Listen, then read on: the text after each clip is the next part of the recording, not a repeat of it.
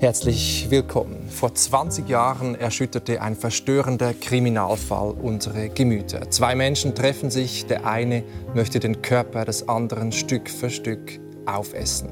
Der andere willigt ein.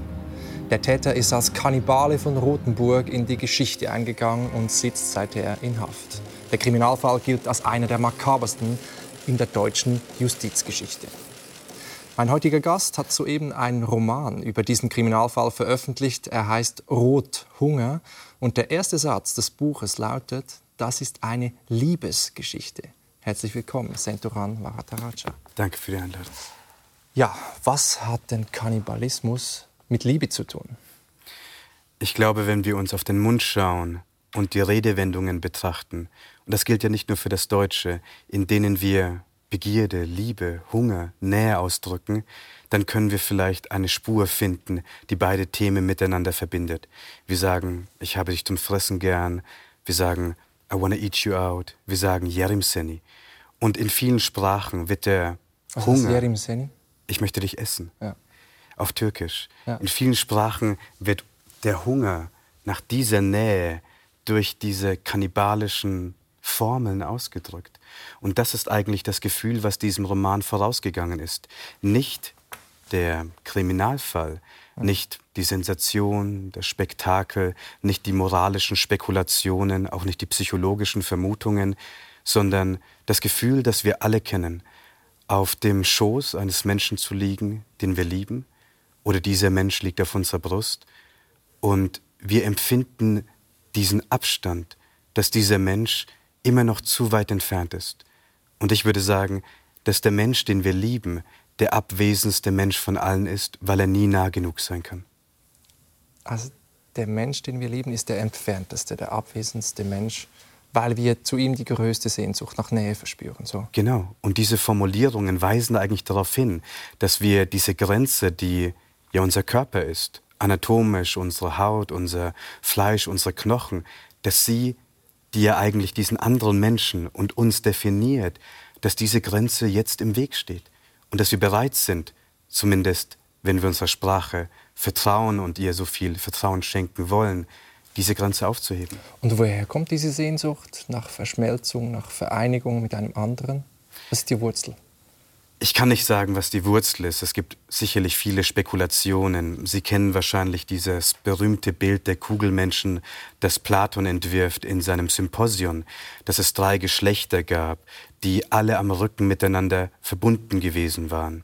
Nämlich einmal die Mann-Männer, dann die Frau-Frauen und die Mann-Frauen. Und diese Menschen hatten ja vier Arme, sie hatten vier Beine und die Götter waren so ängstlich vor ihnen, vor ihrer Kraft und ihrer Macht, dass sie die Menschen auseinandergerissen haben. Und seither, so lautet dieser platonische Mythos, seien diese Menschen auf der Suche nach dem Stück, das ihnen verloren gegangen ist. Ich würde sagen, und das ist für mich auch aus einer literarischen Perspektive die wesentliche Einsicht, was ist eigentlich, wenn wir Einsamkeit als einen Modus unserer existenziellen Verfasstheit verstehen. Und das nicht nur in Bezug auf Liebe, nicht nur in Bezug auf Gemeinschaft, auf Gesellschaft, sondern auch in Bezug auf das andere große G, nämlich Gott. Und dieser Roman versucht in verschiedenen Variationen diese traurigen Versuche, eine Verbindung herzustellen, eine Verbindung einzugehen, sie zu beschreiben, ihnen nachzugehen bis zu dem Punkt, an dem sie nur in einer weiteren Enttäuschung und Ernüchterung enden werden. Der Psychoanalytiker Erich äh, Fromm schreibt ja, dass die Einsamkeit, eigentlich das, das Getrenntsein vom anderen und von anderem, das Grundproblem der menschlichen Existenz ist. Also diese, diese Einsamkeit, dieses Alleinsein letztlich und das der Ursprung ist äh, auch, auch von Liebe, das, was wir überwinden wollen in Liebe, aber auch im Glauben, in, in, in, in, in der Suche nach Ekstase, Drogenkonsum und so weiter. Dass es das ganz ursprüngliche Bedürfnis ist. Ich glaube, dass Erich Fromm hier recht hat, aber ich möchte sagen, was ist, wenn wir Einsamkeit nicht unbedingt als ein Problem verstehen, sondern erstmal Mhm. als einen Seinsmodus. Wir sind in diese Welt geworfen worden, Wir alle sind geboren worden, ohne unser Einverständnis gegeben zu haben. Und wir stehen vor den Dingen mit ja, diesem kindlichen Staunen und diesem Wunder, dass das die Welt ist und wir versuchen uns in Bezug zu setzen. Wir versuchen sprachlich durch unseren Körper ein Selbst- und ein Weltverhältnis zu entwickeln. Und wir sehen aber auch, dass die Welt nach einem anderen Gesetz funktioniert, dass unsere Bedürfnisse enttäuscht werden, manchmal auch zu Recht. Und was ich mich frage, ist, was passiert, wenn wir diese Einsamkeit aus ihr eine andere Form von Potentialität schöpfen. Was könnte das heißen? Ich möchte vielleicht ein anderes Beispiel nehmen, um darauf hinzuweisen, wie wir vielleicht diese Einsamkeit verstehen können.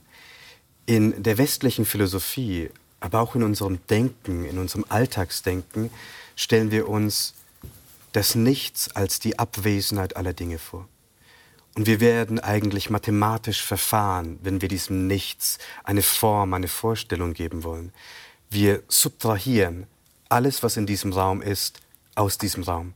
Alle materiellen Gegenstände, alle Menschen, die diesen Raum bevölkern.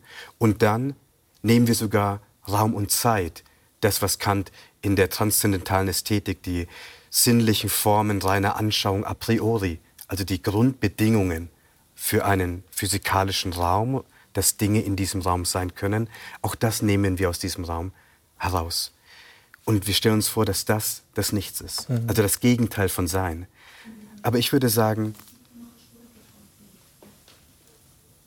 was passiert, wenn wir das Nichts nicht als Abwesenheit aller Dinge, sondern als die Möglichkeit, die noch unverwirklichte Fülle aller Dinge verstehen?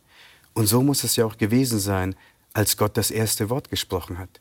In diesem Nichts, was diesem ersten Wort vorausgegangen ist, in seinem Warten, in seinem Zögern, vielleicht auch in seinen Bedenken, war alles schon da.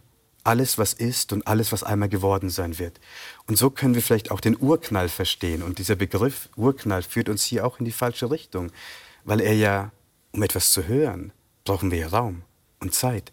Das heißt, es muss etwas gegeben haben, was nicht Sein ist, aber was dieses Sein als Möglichkeit, was später Wirklichkeit wird, schon inbegriffen hat.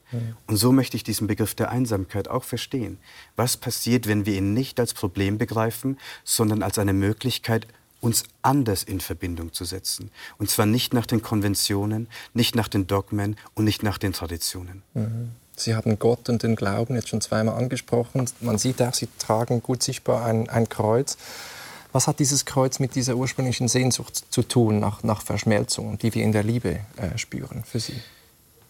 Ich bin aufgewachsen in einer religiösen und ich kann auch sagen in einer sehr konservativ religiösen Familie. Mein Vater ist nach der Flucht 84 zum Christentum konvertiert. Er war Zeuge Jehovas. Aus Sri Lanka sind, Sri Lanka. ist die Familie geflohen, darüber werden wir gleich noch reden. Genau, vor dem Bürgerkrieg, vor dem Genozid an uns TamilInnen, der Krieg, der von 1983 bis 2009, also 26 Jahre andauerte und bis zu 300.000 Menschenleben gekostet hat. Und meine Mutter ist bis heute Hindu, mein Vater hat am, in diesem Monat Mai 2009, als der Krieg zu Ende ging, seinen Glauben verloren. Und ich bin aufgewachsen in einer Familie, in der beide Symbole, einmal die Symbolik, die Metaphorik, die Poetik des Christentums, aber auch des Hinduismus gleichermaßen anwesend waren und sie haben sich nicht widersprochen, sondern beide Dinge konnten gleichzeitig wahr sein.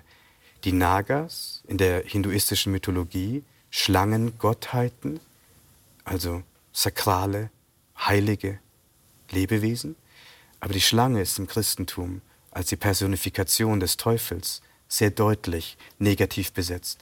Und ich musste mich nicht entscheiden. Mhm. Beides kann gleichzeitig wahr sein.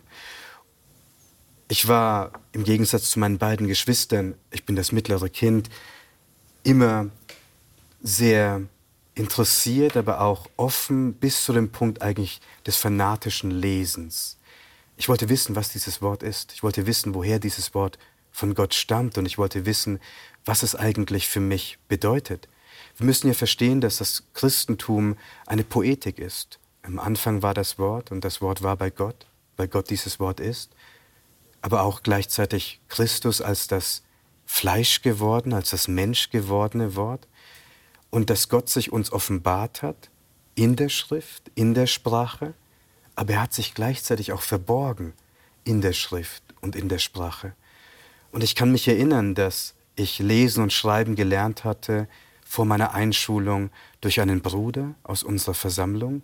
Und das erste Wort, was also ich, bei den Zeugen Jehovas. bei den Zeugen Jehovas. Mhm. Und das erste Wort, was ich gelernt hatte, war nicht mein Name, so wie das Kinder normalerweise tun. Das erste Wort, was wir zu schreiben lernen, was ja auch eine mythische Dimension eigentlich hat. Wir lernen zuerst unseren Namen zu ja. schreiben, ja. sondern den Namen Gottes. Und die Zeugen Jehovas haben ja darauf bestanden, und sie tun es bis heute, dass sie im Gegensatz zu anderen Religionen den wahren Namen Gottes kennen. Also habe ich Jehova geschrieben. Und von diesem J aus konnte ich auch Jesus schreiben.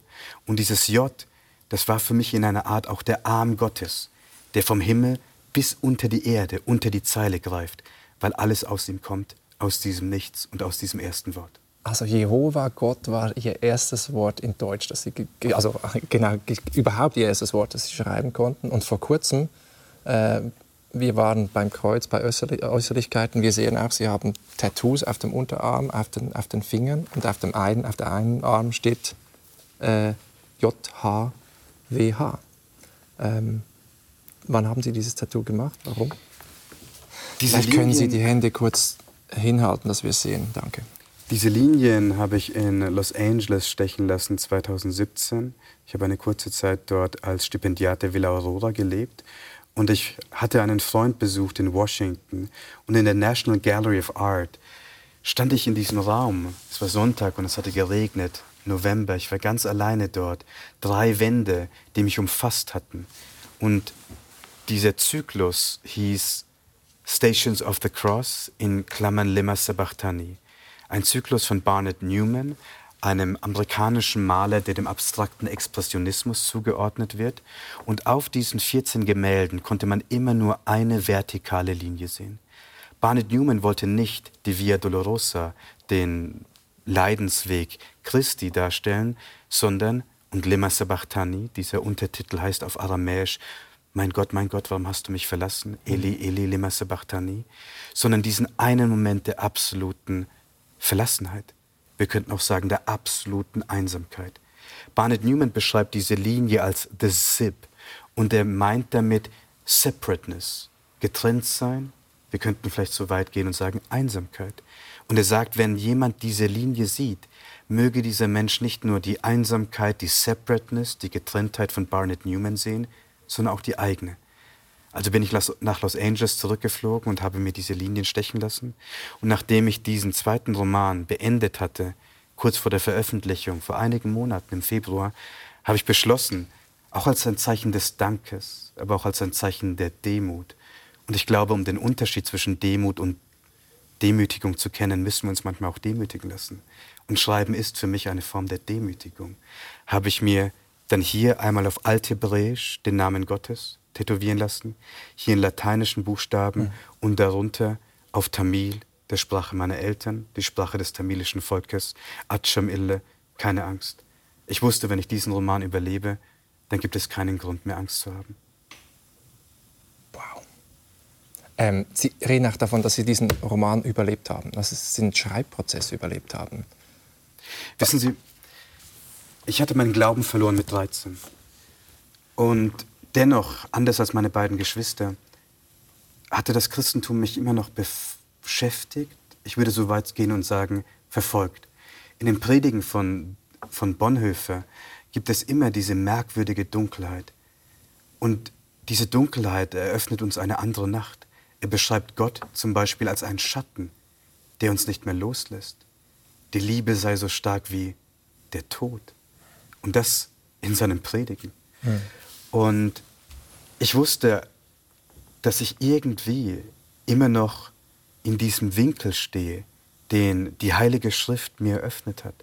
Deswegen habe ich auch Theologie studiert und auch überlegt, Pfarrer zu werden, aber es hat mir an Glauben gefehlt.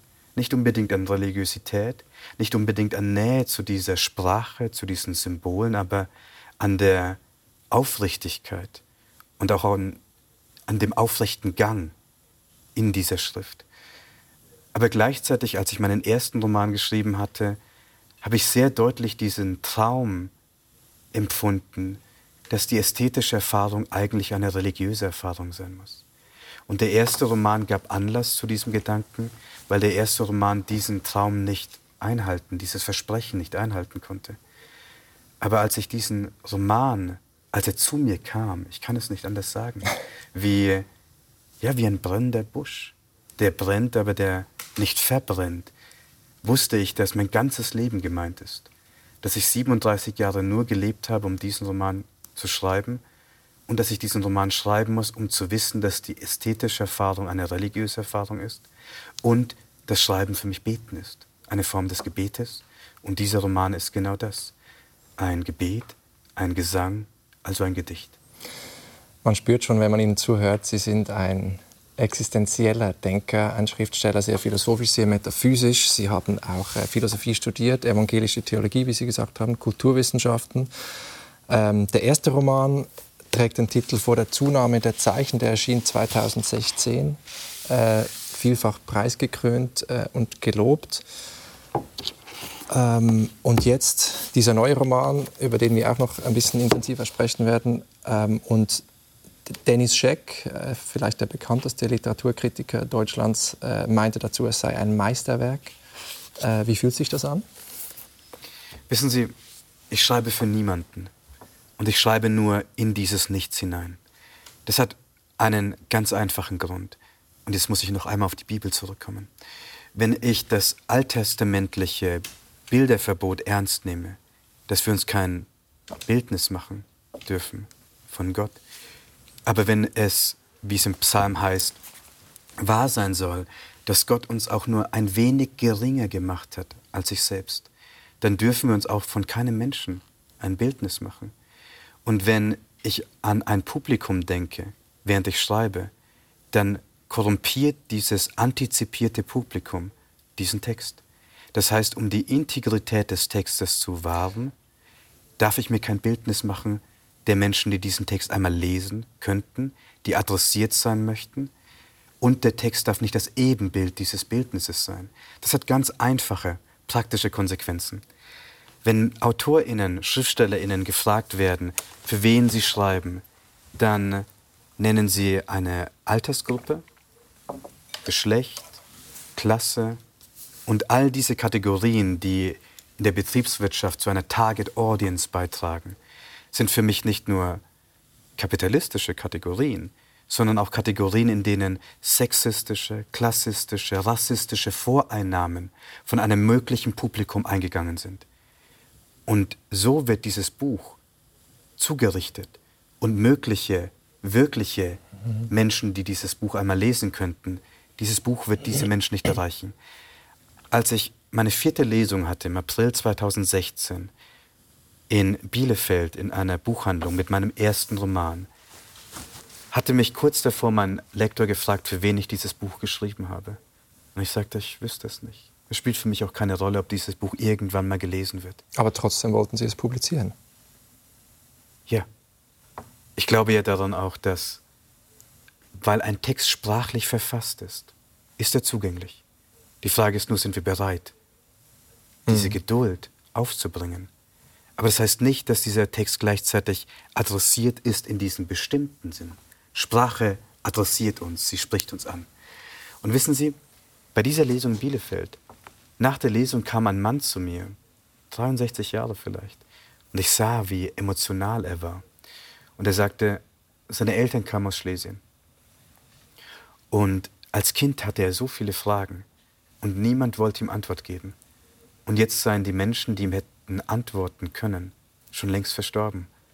Und er sei so allein mit diesen Fragen, mhm. so einsam mit den Sätzen, die er niemandem gegenüber aussprechen kann.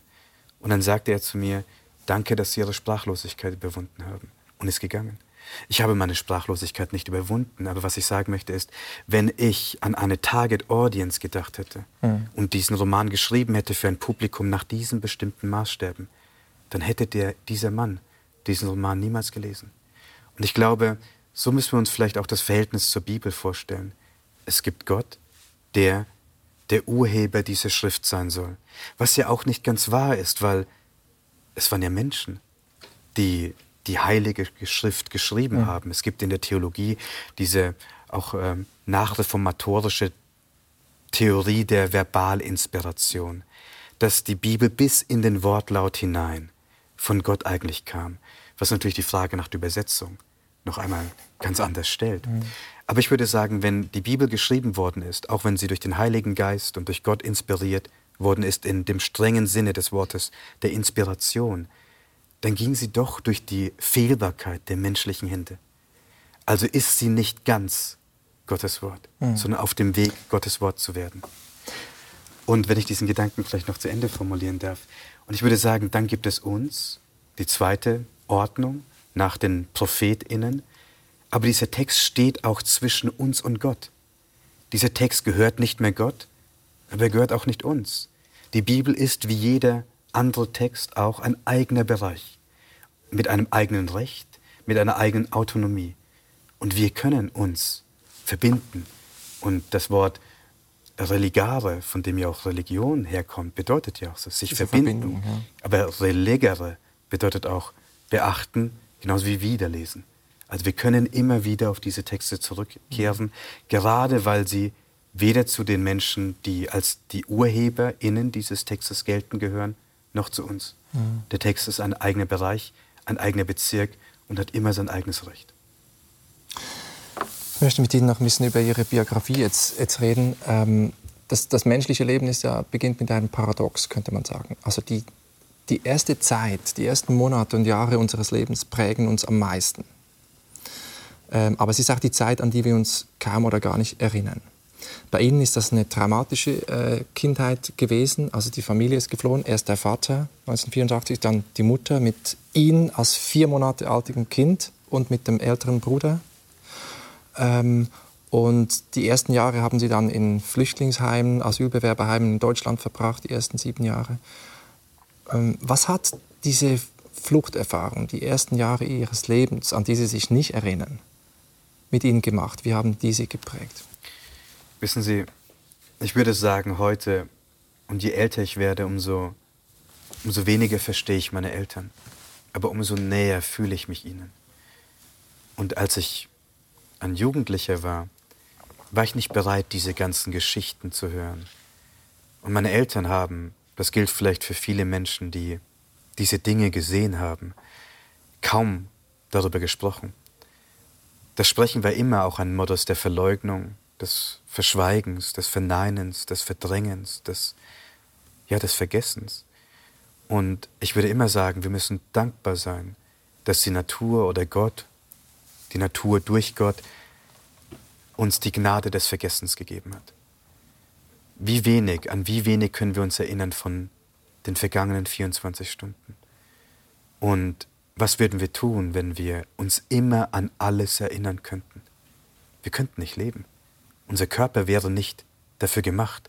Und dennoch, auch das ist ja eine paradoxe Situation, die Erinnerung kommt aus dem Vergessen, aus der namenlosen Tiefe des Gedächtnisses und nur das Vergessen ist stark genug, um unsere Erinnerung wirklich zu ertragen. Und meine Eltern hatten uns, und das ist für mich eigentlich ein Wunder, eine so glückliche Kindheit ermöglicht. Gerade weil all diese Dinge nicht präsent waren. Ja, der Tod war anwesend wie ein Bruder in unserer Familie, aber mit der Selbstverständlichkeit und nicht mit dem Ungeheuerlichen, was wir mit dem Tod in Verbindung bringen.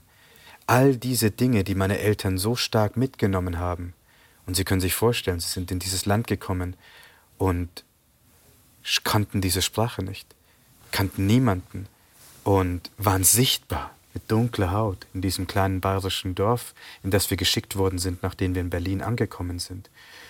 Und für mich ist das bis heute nicht nachvollziehbar, dass meine Eltern es geschafft haben, drei, vier Schichten am Tag zu arbeiten und dass wir nichts von diesem Unglück, von diesem Horror und dem Tod, der uns vorausgegangen ist, in unserer Kindheit etwas mitbekommen haben. Aber trotzdem waren da auch solche irrationalen Schuld- und Schamgefühle, wie Sie das beschreiben. Also Sie sagen zum Beispiel, äh, das Gefühl, wir haben keinen Völkermord überlegt, damit ich mittelmäßig bleiben darf. Also dieser Druck auch, ja. aus Ihrem Leben jetzt etwas zu machen. Das ähm, wie haben Sie das gespürt konkret? Das kam vor allem später, mhm. aber ich kann mich erinnern an, es ist vielleicht etwas seltsam, das jetzt so im Fernsehen zu sagen, aber äh, ich kann mich erinnern, als ich fünf Jahre alt war und ähm, mein jüngerer Geschwister hatte ein ein, ein Spielzeug hm, zerstört und ich sollte es reparieren. Ähm, ich hätte Daniel Düsentrieb als Kind sehr gemocht und äh, habe auch diese Vorstellung gemocht, Dinge reparieren zu können. Ja. Ich habe das mit ein paar Bleistiften und ähm, Kugelschreiber ähm, wieder hinbekommen. Meine Mutter sagte dann zu mir, weißt du, du bist geboren worden, um unseren Namen reinzuwaschen. Du bist geboren worden, damit die Menschen sich an uns erinnern. Ich war fünf Jahre alt. Wir haben noch im letzten Asylbewerberheim gelebt und ich habe nicht verstanden, was das bedeutet. Aber je älter ich werde, umso öfter sagt meine Mutter, schau, meine Prophezeiung ist wahr geworden. Aber zu welchem Preis? Und das ist ja auch, was mich immer wieder beschäftigt. Ich habe nicht eingewilligt zu dieser Vorhersage. Und was war der Preis? Der Preis für dieses Buch war natürlich mein Leben. Und es ist schwer, über diese Dinge zu sprechen, über die religiösen Erfahrungen, aber auch über die ästhetischen Erfahrungen als religiöse Erfahrungen, weil, weil sie kaum nachvollziehbar geworden sind. Wir müssen verstehen, dass Kapitalismus gerade ja dazu führt, wenn Menschen von 9 bis 18 Uhr arbeiten, dass sie nicht die Zeit haben, in die Tiefe ihres Gedächtnisses zu schauen sich auseinanderzusetzen mit der Anarchie in ihrem Unbewussten. Und ich glaube, für Künstlerinnen ist das ein Gebot, das zu tun. Nicht stellvertretend, aber um uns daran zu erinnern, wie viel Animalität und vielleicht auch Sakralität in uns liegen könnte. Und wie nah beides vielleicht beieinander ist. So ist es. Und als ich diesen Roman geschrieben habe, war ich in einem Zustand der absoluten, ja, ich kann das nicht anders beschreiben als ein Zustand, der für mich eigentlich ein mystischer Zustand ist. Ein Zustand der mystischen Erfahrung, der mystischen Offenheit. Und es gab keinen Tag, an dem ich nicht bereit war, mir das Leben zu nehmen. Also ein mystischer Zustand der, der völligen Selbstaufgabe, so Selbstauflösung. Ja. Also verstehen Sie, wenn wir über Literatur reden, und ich bin vielleicht mehr Schriftsteller als Philosoph und mehr Schriftsteller als Theologe, dann begegnet uns sehr oft diese Formulierung, dass Sprache ein Instrument des Erzählens ist. Das gilt vor allem für Prosa-AutorInnen, die das mit einer Routine sagen. Aber ein Instrument führt ja auch dazu, dass wir die Sprache instrumentalisieren. Wir nutzen sie in unserem Sinn und zu unseren Zwecken. Aber wenn es wahr ist, dass Gott das Wort ist, wenn es wahr ist, dass Gott sich uns offenbart und verborgen hat in der Schrift, dann müsste ich doch anders über Sprache nachdenken. Es ist eine allgemeine Formulierung zu sagen, die Sprache führt uns in eine falsche Richtung, die Wörter seien nicht genug, um das auszudrücken, das zu transportieren, was wir wirklich meinen. Aber was ist, wenn, und das ist die Erfahrung dieses zweiten Romanes, ich mich der Sprache hingebe? Was ist, passiert, wenn ich mich vor der Sprache aufgebe? Was passiert, wenn ich mich ergebe vor der Sprache. Wenn ich sage im Vergleich zu einem Wort, bin ich nichts. Wenn ich sage, was ist meine Einsamkeit im Vergleich zu Gottes Einsamkeit, die dazu geführt hat, dass er uns erschaffen musste. Und diese Vorstellung zu sagen, ich stehe im Dienst der Sprache, ich bin das Instrument der Sprache, zeigt ja auch eine Verbindung zwischen Prophetie und Poetik, Poetologie. In der Prophetie, in der Prophezeiung ist ja der Körper eines Menschen das Instrument einer anderen Stimme. Und wir kennen das vielleicht, dieses Gefühl, wir schreiben einen Satz und wir wissen nicht, wer diesen Satz geschrieben hat. Wir betrachten unsere Hände, unsere leeren Hände und fragen uns, ist dieser Satz wirklich durch diese Hände gekommen? Stammt er von diesen Händen? Und wir können diese Frage nur ganz deutlich mit Nein beantworten. Und dieses Gefühl hatten Sie beim Schreiben dieses Romans, so sozusagen wie ein Medium zu sein und dass sozusagen die, nicht Sie schreiben dieses Buch, sondern es schreibt sich. So ist es. Aber ich kann auch sagen, ich war nicht gemacht für diese Erfahrung. Und es war eine Zeit der absoluten inneren und äußeren Verwüstung. Ich habe 20 Kilo zugenommen, verloren. Ich äh, habe den Roman, das Ende des Romanes geschrieben auf der Wartburg. Dort, da, wo, Luther die Bibel übersetzt hat. So ist es. Luther hatte das September-Testament 1522 ähm, veröffentlicht, nicht unter seinem Namen. Ja?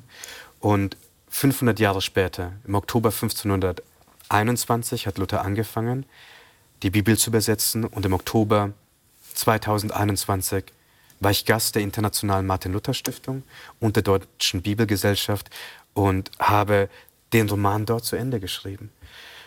Und ich erinnere mich daran an diese Masse an Himmel. Wir waren so nah am Himmel, dass sich der Himmel in diesen ganz verschiedenen Variationen gezeigt hat. Und ich habe mich gefragt, ob es nur möglich war für Luther, diese Sprache zu finden, aber auch sie zu erfinden. Leib und Leben, Ebenbild, Perlen vor die Säue, all das sind ja Formulierungen von Luther, in denen wir immer noch sprechen, im Schweiße meines Angesichts. Dass er nur möglich dass es für ihn nur möglich war, diese Sprache zu finden, weil er so nah am Himmel war und gleichzeitig so entfernt davon. Und ich habe Teile des Romanes geschrieben in diesem Zimmer, das neben Luthers, äh, wie man sagt, Stube ist. Und ein anderer berühmter Eisenacher ist ja Bach. Und ich habe die Chaconne in D-Moll für Solovioline nachts immer gehört, als ich allein im Hotel in der Lobby saß und äh, in der Interpretation von Isaac Perlmann. Und ich schreibe immer nachts, weil ich glaube, nachts ist die Grenze zwischen dem Bewussten und dem Unbewussten brüchiger. Dinge können passieren im doppelten. Sinn. Nicht nur sie können die Grenze passieren, wie meine Mutter das getan hat, sondern auch Dinge können sich ereignen. Und der Zustand, der eigentlich erreicht werden muss, und das ist für mich der mystische Zustand, ist eigentlich eine Verkehrung zwischen dem Bewussten und dem Unbewussten. Und dass wir konfrontiert sind mit der absoluten, dunkelsten Nacht in uns, aus der nur Sprache kommen kann. Aus diesem Nichts, das für Gott das Warten war, das Zögern.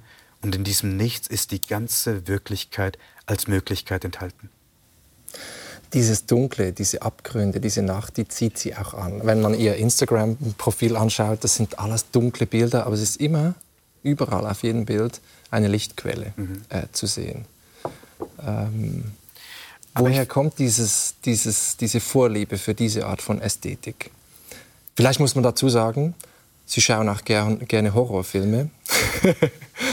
Meine einzige Passion. Ihre einzige Passion. Wie bringen Sie das zusammen? Wissen Sie, als ich meinen ersten Roman veröffentlicht habe, der aus einem Gespräch besteht zwischen zwei Menschen, die aus Familien, die geflohen sind, kommen. Einmal aus dem Kosovo und einmal aus Sri Lanka, die beide einen Völkermord überlebt haben. Wurde ich oft konfrontiert mit der Irritation von LeserInnen, die nach Lesungen sagten, wie kann es sein, dass beide ProtagonistInnen so kalt und sachlich sind, wenn sie diese Geschichten erzählen? Und ich hatte keine Antwort. Bis die Antwort dann später und immer mit Verzögerung kam.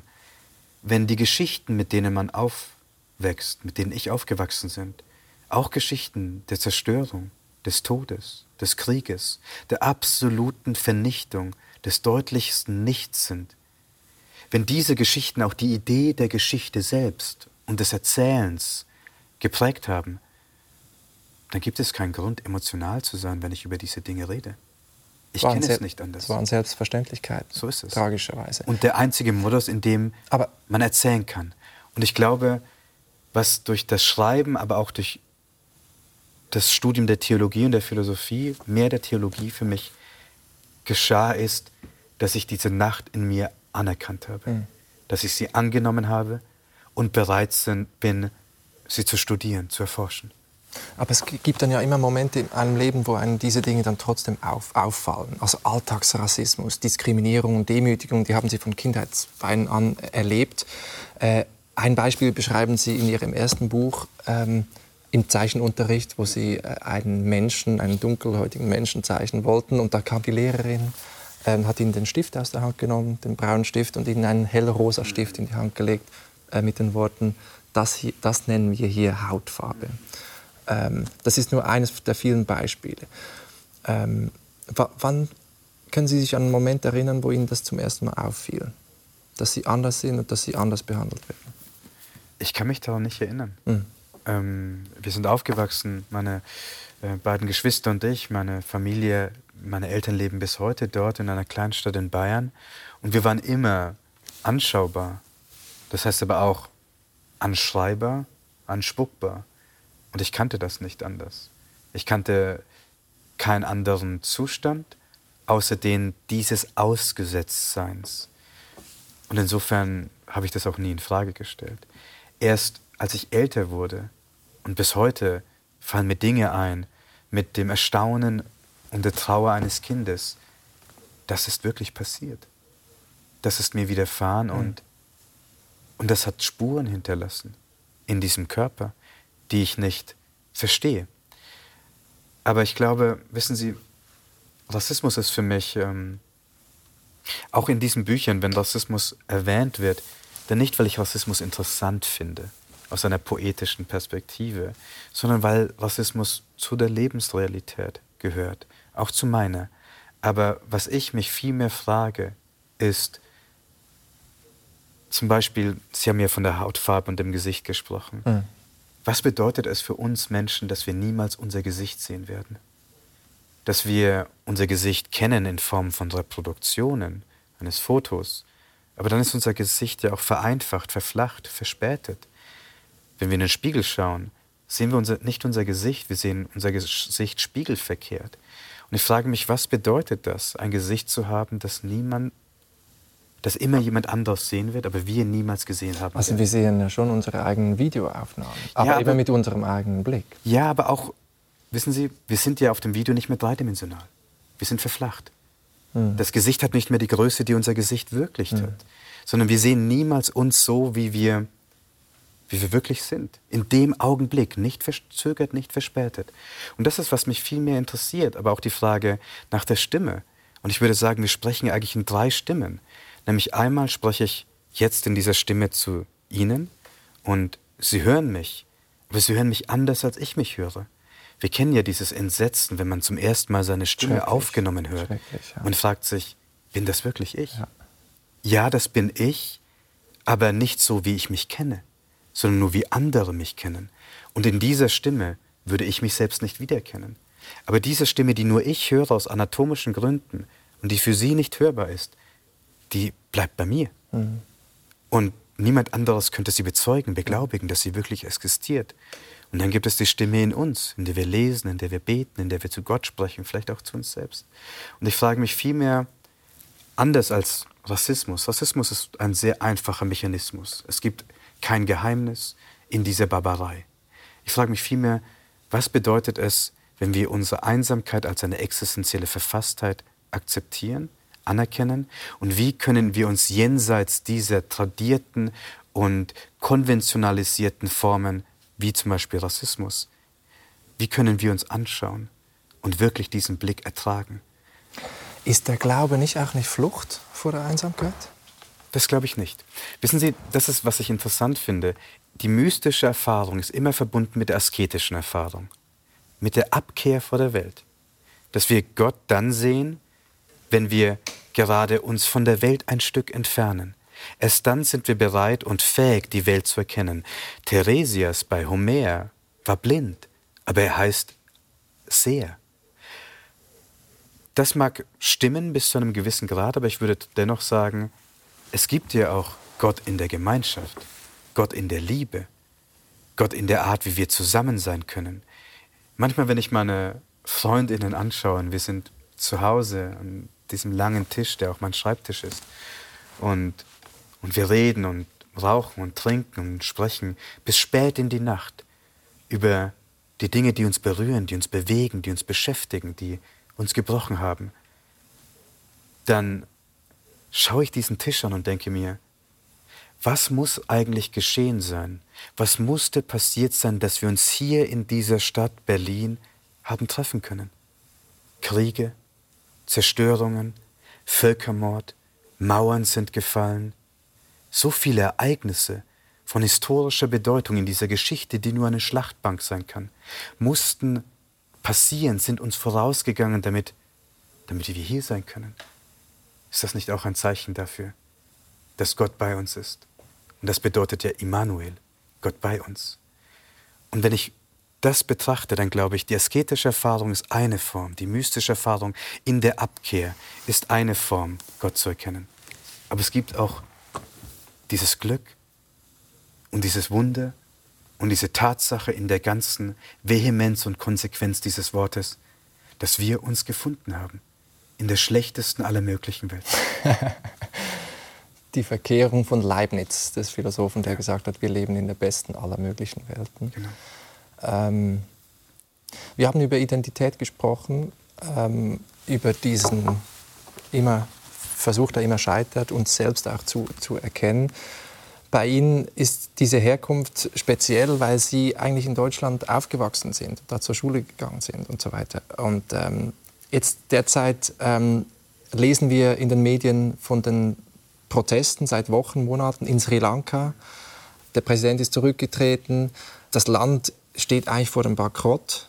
Was macht das mit Ihnen, wenn Sie jetzt diese Bilder sehen und diese Meldungen lesen? Wissen Sie, wenn ich ehrlich bin, empfinde ich dabei nichts. Und ich empfinde auch keine emotionale Verbundenheit zu diesem Land. Ich empfinde eine emotionale Verbundenheit und eine existenzielle Verpflichtung den TamilInnen gegenüber. Diese Menschen, die jetzt auf die Straße gehen, weil das Brot zu teuer ist, weil die Benzinpreise zu hoch sind, gehen auf die Straße, wenn es sich selbst betrifft. Aber als 2009 von den Menschen in der jetzigen Regierung dieser Völkermord zu Ende gebracht worden ist, in der barbarischsten und schnellsten militärischen Art, ging niemand von diesen Menschen auf die Straße. Und das ist, was mich bestürzt. Verstehen Sie? Mhm. Als Christ ist es eine Pflicht, die Menschheit zu lieben. Aber es ist schwer, die Menschheit zu lieben. Ich glaube, das schwerste Gebot ist das Gebot, seinen Feind zu lieben. Und für unterdrückte Menschen, für Menschen, die unterschiedliche Formen von Unterdrückung erlebt haben, bedeutet die Arbeit der Befreiung ja beides. Nicht nur, dass wir uns befreien müssen vor den Institutionen und den Mechanismen, die uns unterdrücken, sondern wir müssen auch die Menschen, die uns unterdrücken, befreien davon, dass ja. sie uns unterdrücken. Das ist die doppelte Dialektik eigentlich, die Spirale der Arbeit der Befreiung. Und wenn ich das jetzt sehe, was in Sri Lanka passiert, ich empfinde nichts. Ich frage mich nur, welcher Grad an Barbarei muss durch uns gegangen sein, dass diese Menschen für das teure Brot, für die zu hohen Benzinpreise auf die Straße gehen, aber als mehrere Zehntausend mhm. Menschen in der kürzesten Zeit getötet worden sind, haben sie einen Sieg gefeiert. Mhm. Das empfinde ich dabei. Und dieses zu teure Brot und das Benzin hängt natürlich mit einem anderen Krieg zusammen, den wir äh, jetzt äh, verfolgen, nämlich in der Ukraine, mhm. wo viele Menschen jetzt äh, flüchten, Millionen von, von, Ukrainerinnen und Ukrainern in die Schweiz, nach Deutschland. Was ist aus Ihrer Erfahrung das, das Wichtigste, das, das Wertvollste, was diesen Menschen gegeben werden kann jetzt? Ich kann das so nicht beantworten, was diesen Menschen gegeben werden kann, aber was ich weiß ist, dass, verstehen Sie, wenn, um noch einmal die Verbindung vielleicht zwischen Liebe und Religion deutlich zu machen, wenn ich zu einem Menschen sage, ich liebe dich, dann sage ich doch nur eines. Ich sage, ich stehe hier vor dir. Bitte nimm mich auf. Weise mich nicht zurück. Sei mein Tempel meine Synagoge, meine Kirche, meine Moschee, sei meine Zuflucht, beschütze mich, führe mich dorthin, wo ich nicht gehen will, aber ich weiß, du wirst bei mir sein. Ich bitte dich darum. Und ich glaube, wenn wir das füreinander sein können, diese Zuflucht, dieser Ort, und so heißt es ja bei Johannes 6, Vers 37, wer zu mir kommt, den weiß ich nicht ab. Ich glaube, wenn wir die Einsamkeit als Verfassung verstehen, die es uns erlaubt, so miteinander umzugehen, uns in unserer ganzen Trauer, Hilflosigkeit und Ausgesetztheit zu sehen. Wenn ich einen Menschen liebe, dann gebe ich diesem Menschen mein Gesicht, das ich niemals sehen werde. Aber ich weiß, dieser Mensch wird auf dieses Gesicht aufpassen. Es ist in den besten Händen, in den einzigen Händen. Ich glaube, wenn wir so miteinander umgehen könnten, dann müsste es aber gleichzeitig auch heißen, wie kann es sein, dass in Deutschland, dass die Menschen, die aus der Ukraine fliehen, und es ist ein Glück für diese Menschen und notwendig und das Mindeste, dass sie mit jeder Form des Willkommens auch bürokratisch aufgenommen werden. Mhm. Aber warum galt das nicht für die Menschen und gilt das nicht für die Menschen, die aus Syrien kommen? Für die zahllosen Menschen, die auf dem Mittelmeer gestorben sind? Wie kann das sein, dass das für die einen Menschen, ich würde sagen, für weiße Menschen gilt und für schwarze und braune Menschen nicht gilt? Wissen Sie, Sie hatten vorhin, wir haben vorhin über die Theodizee kurz gesprochen. Wie kann es möglich sein, dass ein, gut, ein gütiger Gott diese Grausamkeit zulässt? Ich war vor zwei Jahren in Lissabon und ich wollte dorthin gehen aus einem seltsamen Gefühl heraus, weil dort der Kolonialismus anfing. Sri Lanka. 1504 sind die ersten Schiffe nach Sri Lanka gekommen. Und bis heute sind die Spuren des portugiesischen Kolonialismus noch anwesend. Auch Missionierung, auch das Christentum ist mit Kolonialismus verbunden. Und ich war dann in der Kathedrale in Lissabon und voller Stolz zeigte der Museumsführer mir die Monstranz. Wenn ich mich richtig erinnere, eineinhalb Meter hoch und er sagte, das Gold kommt aus Sri Lanka, die Edelsteine kommen aus Mosambik, aus Brasilien, aus Angola, also aus den früheren portugiesischen Kolonien. Als 1755 Lissabon durch das große Erdbeben und den Tsunami zerstört worden ist, hat Voltaire und die ganze westliche Philosophie angefangen, die Theodizee in Frage zu stellen. Wie kann es möglich sein, dass zu dem, zu Allerheiligen, in diesem erzkatholischen Land, das passiert? Wie kann ein Gott das zulassen? Und was ich mich frage, und das sind ja Intellektuelle, auf die wir heute immer noch referieren, auf die wir immer noch zurückkommen, ist folgendes, nämlich, wie kann es sein, dass die ganze barbarische Geschichte des Kolonialismus ist, die versklavten Menschen, die tausenden versklavten Menschen, die an den Küsten Portugals angekommen sind, dass sie nicht dazu geführt haben, dass Europa sich gefragt hat, wie kann ein gütiger, ein guter Gott das zulassen, sondern es muss sie erst selbst treffen. Und ich frage mich schon. Und man kann auch sagen, das waren freie Menschen, die das gemacht haben. Das Erdbeben, das hat kein Mensch verursacht. Das stimmt, aber es war ja auch möglich, nur so zu denken, weil manche Menschen nicht als Menschen galten. Hm. Sie waren weniger als ein Mensch. Das ist ja, was Rassismus tut. Ja. Und das sehen wir. Und das ist, was mich traurig macht. Ich bin glücklich über alle UkrainerInnen, die jetzt so, ich meine, natürlich in diesem Unglück, dass sie fliehen mussten überhaupt, aber dass ihnen nicht diese Schwierigkeiten, diese bürokratischen Hürden in den Weg gelegt werden. Aber ich frage mich schon, warum sind manche Menschen weniger Mensch?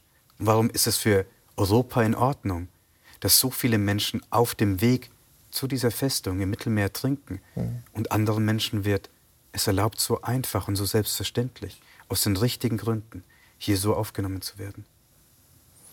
Ist Glaube für Sie auch eine Form von einem utopischen Heimweh, von, von, einem, von einer Art von Geborgenheit, nach der man sich sehnt? Ähm, ich würde eher von sagen, der man weiß, dass es sie nie geben wird? Wissen Sie, wenn wir den Begriff der Erlösung uns anschauen im Christentum, dann gibt es ja eine deutliche Dramaturgie. Es gibt Gott als handelnde Entität, Akteur, und es gibt den erlösungsbedürftigen Menschen. Aber was ist, wenn wir unsere Vorstellung der Erlösung nicht auf ein Jenseits projizieren? Was ist, wenn wir sagen, es ist unsere Aufgabe als in dem Fall eben auch als Christinnen zu sagen, wir müssen einen Zustand in dieser Welt erreichen, in dem es möglich ist, dass eigentlich der, Be der Wunsch nach Erlösung nicht mehr vorhanden ist, in der es möglich ist, dass wir leben können. Alle Menschen jenseits von Unterdrückung, von Barbarei, von den Institutionen der Gewalt, in der es möglich ist, Verstehen Sie, ich bin jedes Mal erstaunt darüber, über die Engherzigkeit von kapitalistischer Politik, von ähm, neoliberalen Ansichten. Hat nicht jeder Mensch das Recht, fair zu be bezahlt zu werden für seine und ihre Arbeit, Wohnraum zu erhalten und einen Lohn für die Arbeit zu bekommen, der nicht für den Mindestbedarf, Leben, Unterhalt, Nahrung, ähm, verwendet werden muss. Es gibt diese eine Geschichte, an die ich oft denke. Ähm, Walter Jens, der ehemalige Rhetorikprofessor in Tübingen, erzählt sie von Johann Gottlieb Fichte, dem berühmten Philosophen der klassischen deutschen Philosophie, der aber in der Perspektive der Geschichte nur ein Bindeglied geworden ist zwischen Kant und Hegel. Fichte kommt aus einer ärmlichen Familie. Aber Fichte war talentiert. Fichte hatte eine einzigartige Auffassungsgabe. Und der Gutsherr von Miltitz hatte einmal die Predigt verpasst. Also wurde der junge Fichte sechs, sieben Jahre zu ihm geschickt und er konnte den Pfarrer so präzise imitieren, dass Gutsherr von Miltitz Fichte die Ausbildung finanziert hat. Fichte konnte die Landesschule in Schulpforta besuchen, auf der auch später Nietzsche war. Und aus diesem Jungen, aus den ärmlichsten Verhältnissen, ist einer der wesentlichen Philosophen der deutschen Philosophie geworden. Jetzt sagt Walter Jens, ist es eine schöne Geschichte? Nein. Wie viele junge Fichte, wie viele junge Genies gab es, die nicht auf einen von Miltitz gestoßen sind? Walter Jens sagt, wir müssen die Geschichte schreiben aus der Perspektive der verhinderten Genies. Ich würde weitergehen. Wir müssen die Geschichte schreiben aus der Perspektive der Menschen, die nie so leben konnten, wie sie es eigentlich sich gewünscht habe, hatten, die Geschichte müssen wir betrachten aus der Perspektive der unverwirklichten Manuskripte, der Menschen, die vielleicht schreiben wollten, aber die nie in die Lage und in die Gelegenheit gekommen sind, schreiben zu können. Erlösung bedeutet für mich, das ist ein Begriff, der unser Diesseits meint. Und unsere Hände und unser Mund ist gefragt und wir müssen es schaffen, einen Zustand zu erreichen, eine Welt zu, zu bauen, in der niemand mehr das Bedürfnis nach Erlösung hat. Wie sehen Sie Ihre eigene Rolle da als Schriftsteller? Apropos Hände und Mund? Das wenig, was Literatur kann, ist vielleicht die Imagination zu biegen. Und das ist ja auch das, was Literatur, Philosophie und Theologie mich miteinander für mich verbindet. Was passiert, wenn wir uns jenseits unserer Vorstellungskraft bewegen? Rassismus bedeutet, ein Mensch hat uns zu einem Bildnis gemacht. Er hat eine bestimmte Vorstellung von uns. Und es gibt diesen schönen Brief von, von Kafka, ähm, 1903, am 8. November an seinen Freund Oskar Pollack adressiert. Verlassen sind wir doch wie verirrte Kinder im Walde. Und wenn du vor mir stehst, was weißt du denn von den Schmerzen in mir? Was weiß ich denn von deinen? Und wenn ich mich vor dir niederwerfen würde und weinen und erzählen, was wüsstest du mehr von mir als von dem Eingang der Hölle, von dem dir jemand einmal erzählt hat, sie sei heiß und fürchterlich. Genau deshalb müssen wir vor einem Menschen so ehrfürchtig, so nachdenklich, so liebend stehen wie vor dem Eingang zur Hölle. Und ich glaube, das ist für mich eigentlich Literatur, sich kein Ebenbild zu machen und vor einem Menschen aus dieser Demut, aus dieser Perspektive der Demut zu stehen. Das heißt aber letzten Endes auch, dass die Imagination immer wieder erweitert, immer wieder geprüft werden muss. Ja. Als 2016 neben meinem Debüt noch drei andere Bücher von AutorInnen bei großen deutschen Publikumsverlagen erschienen sind, die zum ersten Mal von transnationalen Fluchtbewegungen, Migrationsbewegungen erzählt hatten. Sheda Bazia, Nachts ist es leise in Teheran, Pierre Yaravan, Am Ende fallen die Zedern, Rasha Kayat, weil wir längst woanders sind. War das was Neues? Ja. Verstehen Sie? Es gab Geschichten zu Pflicht und Migration in der deutschsprachigen Literatur, aber sie kamen vor allem von osteuropäischen AutorInnen. Jetzt zum Beispiel findet man bei jedem Publikumsverlag Bücher zu Migration und Flucht. Und ich möchte darauf Wert legen, Flucht und Migration sind zwei verschiedene Dinge. Hm. Migration kennt ein Ende, Flucht nicht. Flucht ist uns immer voraus. Flucht ist ein anderer logistischer, aber auch ein anderer juristischer und existenzieller Weg als Migration. Auf diesen Unterschied müssen wir beharren. Aber was ich mich schon frage, ist Folgendes. Wie viele Menschen wollten Bücher schreiben wie diese und konnten das nicht tun, weil Lektorinnen, Verlage, Agentinnen das nicht als Literatur angesehen haben, dem nicht die Würde der Literatur gegeben hatten. Und jetzt ist für mich schon folgende Frage virulent. Ja, es wird vom Verlagswesen diese eine Erzählung der Flucht, der Migration, nicht weißen AutorInnen, AutorInnen mit mhm. diesen Biografien zugestanden. Aber was ist, wenn wir daraus heraustreten? Und das ist, was dieses zweite Roman, dieser zweite Roman eigentlich tut. Mhm. Zu sagen, es gibt die Geschichte dieses Landes. Diese eine Geschichte, die uns zugesprochen zugestanden wird. Es gibt die Geschichte unserer Eltern, die uns auch eine Zukunft weisen wollte, die nicht unsere Zukunft ist. Aber was ist, wenn wir uns jenseits all dieser Imaginationen, der Mehrheitsgesellschaft, unserer Eltern, der sogenannten Kultur des Herkunftslandes und des, der Kultur des Aufnahmelandes bewegen? Dann sind wir doch alleine. Wir sind vollkommen ausgesetzt in diesem Nichts, aber in diesem Nichts können wir anderes finden, indem wir alles vorher erst verloren haben. Damit haben Sie den Bogen geschlossen zum Anfang, zu diesem Nichts, das da war, bevor Gott die Welt erschuf, wo das Potenzial, die Möglichkeit da war. Sie gaben mir sehr viel zu denken. Äh, das Gespräch wird nachhalten. Ich danke Ihnen ganz herzlich, Sentoran Varataracha. Danke. Vielen Dank. Ja, danke auch Ihnen fürs, fürs Mitdenken. Wenn Sie nun Lust bekommen haben auf die Bücher meines heutigen Gastes, ähm, wir verlosen je zwei signierte Exemplare. Schreiben Sie mir einfach entweder auf Instagram oder auf unserer Webseite unter der Rubrik Mehr zur Sendung. Nächste Woche spricht Barbara Bleist mit der Autorin Ronja von Rönne über das Thema Depression und über den Trotz, den wir im Leben brauchen. Und jetzt gleich folgt das Abstimmungsstudio. Bleiben Sie also dran und bis bald.